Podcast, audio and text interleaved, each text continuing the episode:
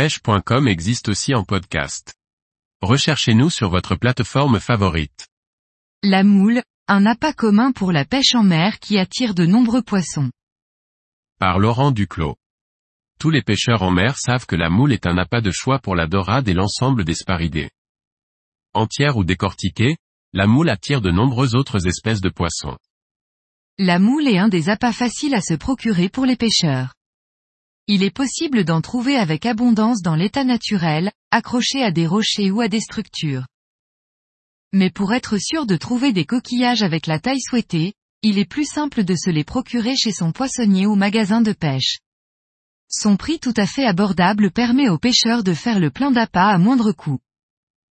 Le gros avantage de la moule, c'est qu'elle attire un nombre important de poissons de toute taille en quête de nourriture.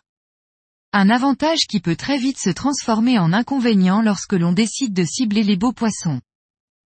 Mais heureusement, la moule permet à elle seule de régler tous les problèmes ou presque.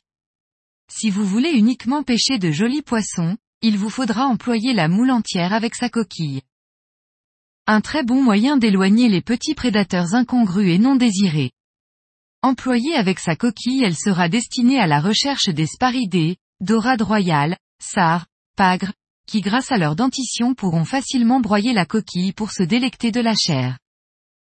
La moule décortiquée sera elle utilisée pour pêcher le baroulou, le mulet, l'oblade et l'ensemble des poissons de roche.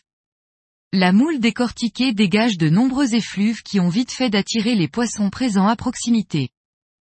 Entière ou décortiquée, la moule est un très bon appât pour pêcher en zone rocheuse ou à proximité de la roche et bien évidemment des parcs à moules. Elle peut être employée du bord pour pêcher avec différentes techniques, coup, surfcasting, calé. Un appât à utiliser aussi en bateau pour pêcher à la palangrotte ou avec la technique de la pêche à la pierre par exemple. Lorsque l'on utilise une moule entière, il faut privilégier des hameçons forts de fer de taille importante allant du numéro 4 au 3 sur 0 pouvant résister aux mâchoires puissantes des sparidés.